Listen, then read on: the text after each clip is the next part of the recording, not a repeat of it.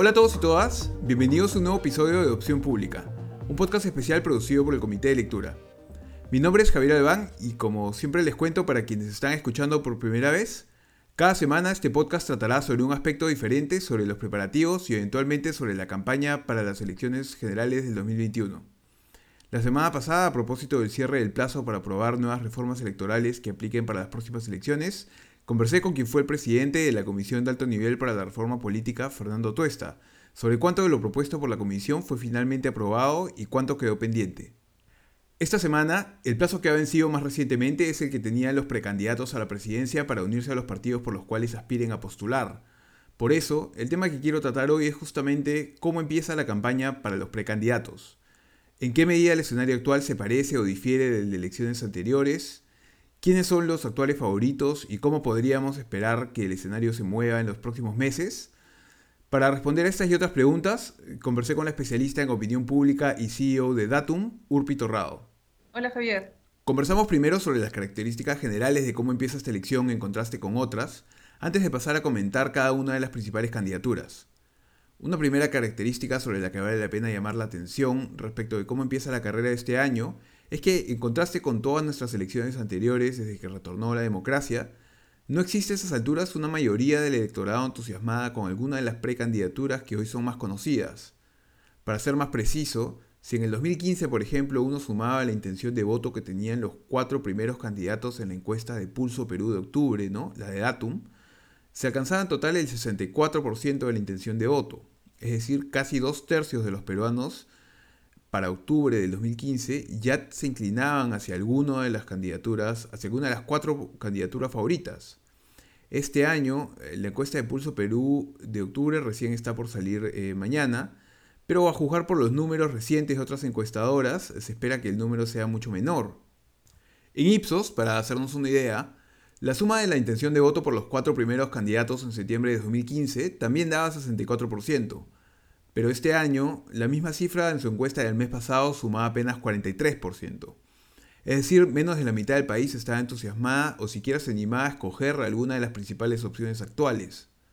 Por eso, lo primero que le pregunté a Urpi fue si cree que este desencanto inicial sugiere que tendremos unas elecciones fragmentadas, con partidos peleando por porcentajes relativamente pequeños para alcanzar llegar a la segunda vuelta.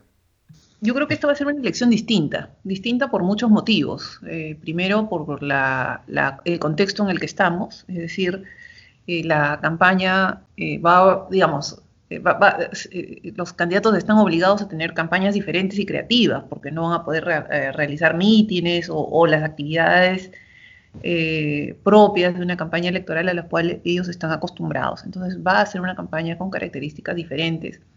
Y entonces ya eso marca de alguna manera el contexto. en el que, o sea, ¿qué es lo que estamos viendo? Efectivamente, si la, comparación que has hecho con el 2016 y, y hacia atrás, habían, eh, aunque después fueron variando la intención de voto, efectivamente a estas alturas había más entusiasmo por, la campaña electoral, había eh, candidatos que ya tenían bolsones electorales o que ya tenían un, porcentaje importante de, votantes ya definidos. En este caso estamos llegando, eh, digamos, a un proceso electoral donde efectivamente pareciera que el voto va a estar muy fragmentado, hasta el, voto va a estar atomizado porque hay muchos candidatos. Claro, eh, cuál era el panorama en fines de septiembre, inicios de, octubre del 2015? O sea, estaba Keiko Fujimori en primer lugar y, tenía, independientemente de las variaciones mensuales, tenía un bolsón electoral fijo, definido, que la, que la fue acompañando y que llegó hasta el final. Incluso ya en octubre del 2015, eh, el que estaba en segundo lugar era PPK y estuvo en segundo lugar todo el 2015, o sea, desde enero del 2015. ¿No? Entonces, este, los dos primeros lugares llegaron, o sea, lo que varió fue hacia abajo. El tercer, cuarto, quinto lugar fue, fue cambiando, fue muy dinámico, la campaña se va, se va poniendo intensa y los, y los candidatos van, eh, fueron variando. Una segunda característica que destaca Torrado de este proceso es que si bien casi todos los precandidatos serían figuras ya algo conocidas, nadie tendría asegurado un ticket a la segunda vuelta, como si pasaba con Keiko Fujimori a esas alturas en el 2015 o con Toledo desde que inició la campaña del 2001. Si bien Forsyth es el actual favorito con el 23% de la intención de voto según la última encuesta de Ipsos y a 14 puntos porcentuales de distancia de su seguidor más cercano, Anil Urresti, ya varias veces hemos visto cómo quien arrancó favorito una campaña luego cayó. Si bien en el 2016 los dos primeros puestos casi no se movieron, a estas alturas, antes de las elecciones del 2011, quien lideraba los sondeos era Luis Castañeda, con un porcentaje de las preferencias incluso mayor que los que hoy muestra Forsyth. En el 2006 pasaba lo mismo con Lourdes Flores. Pero en todo caso, tampoco parece asomarse la posibilidad de un outsider. No, no se ve como un outsider, no se ve una cara nueva, fresca, sino que todos de alguna manera son personas que ya han estado en la escena política, que ya son, eh, que vienen trabajando desde hace algún tiempo en distintas posiciones sin embargo, eh, salvo, salvo, el caso de Keiko Fujimori, porque ha sido candidata a la presidencia y bueno, llegó hasta la segunda vuelta, además de todo el tema, digamos, alrededor del Fujimorismo, eh, es la, candidata que más conocimiento tiene. Todos los demás, en realidad, no solamente tienen el reto de conquistar el voto, sino tienen el reto de hacerse conocidos. Como comenté en un episodio previo, a propósito de que lo recordara Alfredo Torres en una entrevista que le hice hace dos semanas, qué tan conocido es un candidato es probablemente el indicador más relevante junto con la intención de voto en los meses previos a la elección. Un candidato poco conocido no tiene cómo lograr muchos votos, pero si por alguna razón logra hacerse conocido rápidamente y convence al menos a parte del electorado, veremos un crecimiento igual de rápido en las preferencias electorales en poco tiempo, como pasó con Julio Guzmán entre diciembre y febrero del 2016, o con Verónica Mendoza entre febrero y abril del mismo año, o con Jorge Muñoz en la última semana de las elecciones regionales y municipales del 2018, cuando pasó de no ser favorito a ganar las elecciones en Lima. Es mucho más difícil que veamos un despegue similar de una candidata como Keiko Fujimori, a quien prácticamente todo el Perú ya conoce hoy en día. Un candidato conocido llega más lejos con cada mensaje, pero también le es más difícil cambiar las opiniones que la gente ya se hizo sobre él o sobre ella.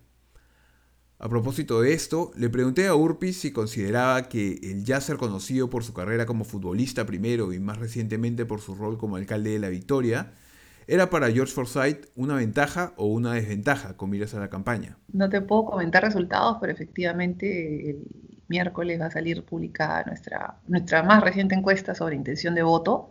Ah. Y, hemos, y hemos preguntado sobre nivel de conocimiento de los candidatos. Entonces sí, efectivamente, eh, George Forsyth es un candidato bastante conocido. Sin embargo, este, no o sea, todavía tiene camino por recorrer, o sea, todavía no lo conoce toda la población, todavía eh, digamos, eh, y, nuevamente, ¿no? Vamos al hecho de que ah, los, candidatos hoy no van a poder recorrer el país como, como, como en su momento lo recorrieron los candidatos en el 2016. Eh, volviendo al tema de la, candidatura de Forsyth, eh,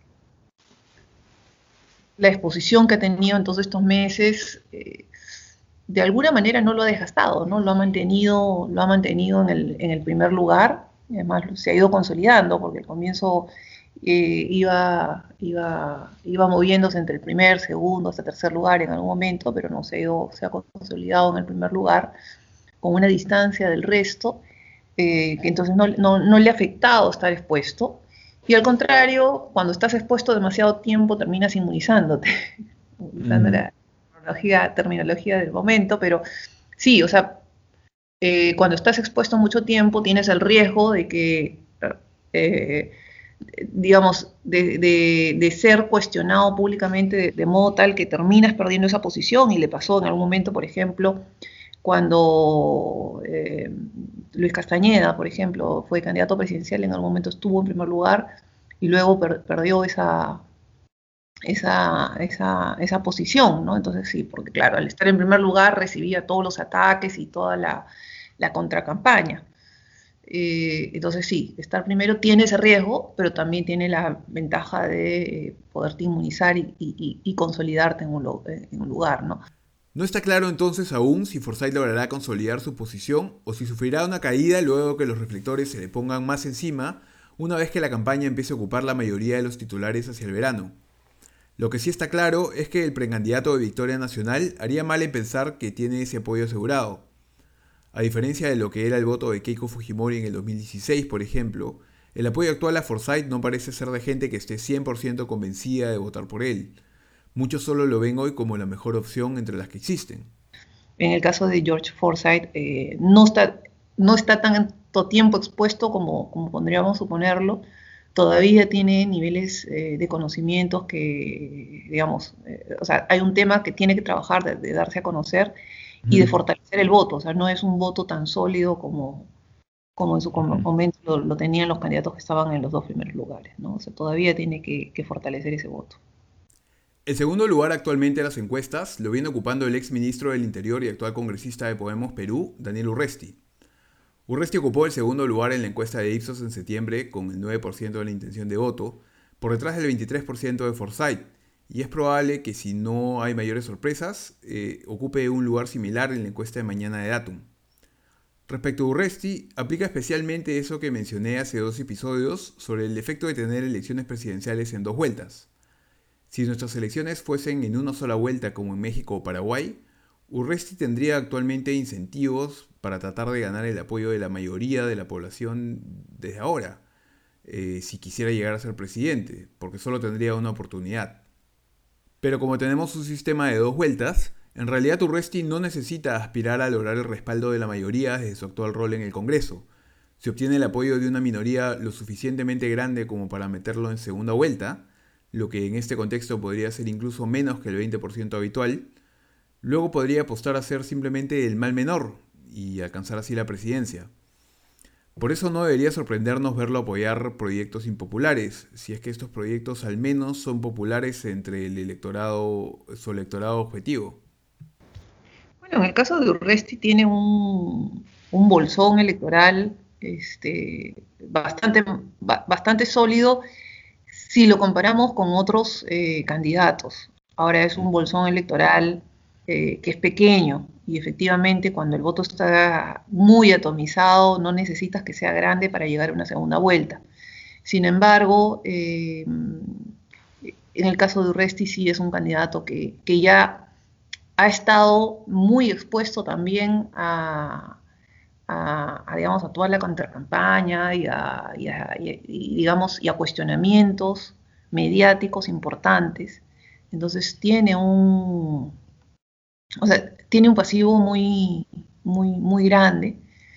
Si bien los, proyectos que impulsa pueden, eh, pueden gozar de, aprobación, es aprobación de ese mismo electorado que ya lo tiene fidelizado, que ya lo tiene consolidado. Para Torrado, Urresti comparte características con Pedro Cateriano, quien recientemente se inscribió como posible precandidato de Todos por el Perú. Ello significaría que, más allá de sus diferencias políticas, Urresti y Cateriano podrían tener que competir por convencer a sectores similares del mismo electorado. Normalmente el, elector lo que busca es una serie de atributos en relación a un candidato. Eh, entonces, bueno, obviamente eh, en ambos casos eh, son, son candidatos que son más, más frontales, más de confrontación, Empatada con Urresti si consideramos los márgenes de error de las últimas encuestas, estaría actualmente Keiko Fujimori, la previsible precandidata de Fuerza Popular. Fujimori llega tremendamente debilitada esta campaña respecto de lo que fue la anterior. En octubre del 2015, ella mostraba un 37% de intención de voto en la encuesta de Pulso Perú, y este era un apoyo sólido que había construido y hecho crecer a través de varios años. Esta vez, sin embargo, no supera el 10% de intención de voto, pero sus chances de llegar a la segunda vuelta, dada la actual fragmentación de las preferencias, tampoco se han reducido a cero. Hoy son al menos tan altas como las de Urresti. Bueno, en el caso de Keiko Fujimori, eh, a ver, eh, sí ha perdido un espacio electoral, sí ha perdido votos, eh, pero también tiene un, un núcleo duro, tiene un porcentaje de votantes que, que son, que son fijos, que, que, la han acompañado. O sea, de hecho, el Fujimorismo tiene en ese momento una bancada en el Congreso, ¿no? O sea, después de todo lo que pasó, eh, algunos analistas consideraban que, eso no era posible y, lo han conseguido, ¿no? Eh, es más, sin ir, sin ir Keiko Fujimori en, la lista del Congreso, ¿no? Entonces, hay un núcleo duro de, votantes fujimoristas que, se va a mantener. Creo que sobre eso Keiko Fujimori puede construir y puede recuperar votos, pero eh, Keiko Fujimori tiene un anticuerpo muy grande, es eh, la, candidata pues con, mayor con, mayor rechazo, con mayor, con eh, mayor porcentaje de gente que, no, votaría por ella y se suma, digamos, se suma en este momento toda la investigación que hay en torno, en torno a ella, ¿no? Entonces, claro, es un, hace que el contexto sea mucho más complicado y más cuestionable en términos de la candidatura. La investigación judicial en su contra será de seguro un dolor de cabeza constante para la campaña de Keiko Fujimori, y como destaca Urpi, se trata de una de las candidatas con mayor antivoto, algo particularmente relevante si consideramos que, como ha sugerido el politólogo Carlos Meléndez, en las últimas dos contiendas el rol del antifujimorismo ha terminado siendo vital para determinar la elección dependerá del Fujimorismo si, quiere mantener el espacio político que tiene y, al electorado que tiene, porque si no, si, no, si, no, si no presentan una candidatura, si no tienen un espacio político y, o sea, perderían, perderían aún más, más terreno el que ya tienen. Entonces, que se puede recuperar, sí, y como, te, como bien lo dijiste hace un rato, no, no se necesita eh, un o sea, porcentajes muy grandes para, llegar a la segunda vuelta, ¿no? Entonces, sorpresas pueden haber, cualquier cosa puede pasar.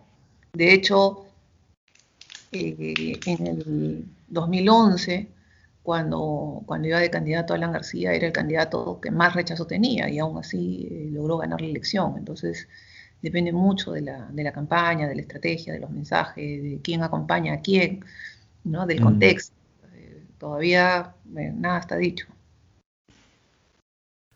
Otro precandidato que llega a estas elecciones de forma muy distinta a como inició la campaña pasada es Julio Guzmán.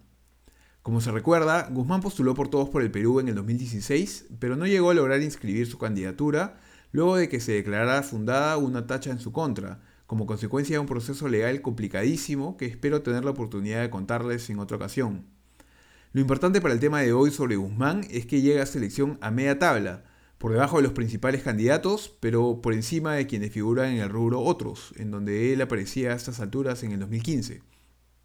El reciente anuncio de su alianza con Fuerza Ciudadana de Susel Paredes le ha dado algo de novedad a su candidatura, pero lo que no queda del todo claro todavía es cuál va a ser el contenido político de su propuesta de cara a la campaña. Todavía eh, hay que ver, eh, en el caso de, Guzmán ha, perdido de alguna manera el espacio eh, político que tenía y justamente el tipo de alianzas que hace o, los cambios que ha ido teniendo en su entorno hace que haya ido perdiendo posicionamiento, ¿no? Y que hoy día frente al electorado esté desdibujado, que no, esté claro qué o a quién o, qué intereses eh, representa o qué posición eh, tiene eso no, eso no, no, lo tiene claro el electorado. Entonces ha ido eh, eso, perdiendo, perdiendo, perdiendo ese eh, posicionamiento que tenía, de alguna manera, después de la elección del 2016, la, la gente sentía que a él le, robaron la elección. Entonces había esta sensación de que, de que él podía ser un candidato importante para, para este 2021. Sin embargo, decía, ¿no? el, no haber estado presente y el haber ido cambiando el, entorno ha hecho que, que, pierda incluso el espacio que él dejó delimitado en el 2016. Guzmán tiene aún sin duda tiempo para crecer, pero va a ser casi imposible que logre escalar a la misma velocidad en que lo hizo en el 2016, ahora que es más conocido, entre diciembre y enero o entre enero y febrero. Si quiere llegar con una posición más expectante al verano, para el momento en que los votantes actualmente indecisos empiecen a decidirse por qué candidatura apoyarán, deberá trabajar más intensamente en su candidatura desde hoy y durante todos los siguientes meses. Por otro lado, empatada con Guzmán a media tabla, figura también otra ex candidata que fue protagonista en el 2016, Verónica Mendoza, quien probablemente será la candidata esta vez de la alianza entre Juntos por el Perú y Nuevo Perú. Mendoza también es una exfuncionaria conocida por la mayoría de la población, por lo que el reto que tiene es similar al de Guzmán. Mejorar lo más que pueda su imagen de aquí al verano para que, una vez que empiece la campaña y los electores indecisos empiecen a buscar alternativas, la consideren si no como primera opción, al menos como mal menor. Lo que no queda claro hasta ahora es si ella será la única candidata de izquierda. En el caso de, Verónica Mendoza también, eh, a pesar de, digamos, de, todos los, cuestionamientos y, que, ha habido en, este tiempo, eh, con el, tema de las agendas y, su relación con el humanismo, en realidad eh, ella ha salido más o menos bien parada de eso y tiene, tiene una, una base de lectores que es sólida, pero es, es pequeña que puede crecer, ¿no? Ahora el tema es que la izquierda, o sea, tú me preguntas por la izquierda y la izquierda en general, eh, digamos, al haber tantos candidatos también se diluye el voto de la izquierda, entonces no hay nadie, no hay un representante o un candidato que pueda ser etiquetado como el candidato de la izquierda en el Perú. Finalmente, un poco más abajo de Mendoza figuran hoy los precandidatos de Acción Popular, partido que, como también he mencionado antes, Parece haber dinamitado en los últimos meses al menos parte del apoyo que recibió en las elecciones de 2018 y 2020. Si tenemos que, pensar en Acción Popular, el, principal problema es que no está claro hoy quién va a ser el candidato. Entonces, claro, el, voto se, diluye. Eh, cuando hacemos una pregunta de intención de voto, tenemos que poner a los que están, a los más voceados, y ya ahí este, tienes el voto de un partido diluido en tres que no permite medir bien la fuerza que puede tener en el electorado eh, un candidato de acción popular. Yo creo que ese es un primer problema. Y un, digamos, y, más que los resultados del 2018, lo eh, ha puesto en vitrina Acción Popular es el Congreso. O sea, en el 2018 tuvieron un buen resultado en las elecciones, principalmente en Lima, eh, pero, digamos, de alguna manera el alcalde de Lima, que, ganó por Acción Popular, es un alcalde que tiene un alto nivel de, popularidad y sin, digamos, sin mayores este, temas o problemas o escándalos eh, eh, alrededor. Entonces, claro, eso no, ni, no los ha afectado, no los tampoco los ha beneficiado, pero están, gozaban de una buena imagen y reputación. Pero sí, digamos, a partir de, la llegada al Congreso, y, de esta relación que hay tan tensa entre el, entre el, Ejecutivo y el Legislativo, de alguna manera los pone en los reflectores. Y, sí, efectivamente hay cierto, lo que vemos en las encuestas es que hay cierto nivel de cuestionamiento, sobre todo en estos últimos meses. Hasta el 12 de octubre será posible que estos u otros partidos lleguen a acuerdos para participar conjuntamente en las elecciones y así tratar de apelar a un mayor porcentaje de la gente. Si se mantiene la tradición, además, ello ocurrirá sobre todo justo antes de que vence el plazo, es decir, entre el día previo y el mismo 12 de octubre. Pero al margen de ello, existen potencialmente 20 candidaturas más que no hemos llegado a mencionar en este episodio, pero que también podrían despegar en los próximos meses. Como comenté al inicio, hoy el electorado no parece estar muy entusiasmado con la actual oferta de candidatos, así que es posible que, al igual que en el 2016, un porcentaje importante de los peruanos continúe buscando opciones hasta muy entrada la campaña. Y es importante tener en cuenta que con tan solo ser percibido como una opción menos mala que los demás, puede ser suficiente para tentar un ticket a la segunda vuelta en este país. Pero al haberse cerrado ya la posibilidad de que hayan más sorpresas entre los candidatos o precandidatos actuales, al menos la posibilidad de un outsider también parece bastante menor bueno, como la lista ya está más o menos definida, este, eh, o sea, y la encuesta ha sido con tarjeta, están todos, ¿no? De alguna manera todos aparecen. Eh, que pueda haber un, o sea, alguien eh, que nosotros digamos, ¿no? Esto es, o sea, un outsider, algo total, alguien totalmente nuevo, no.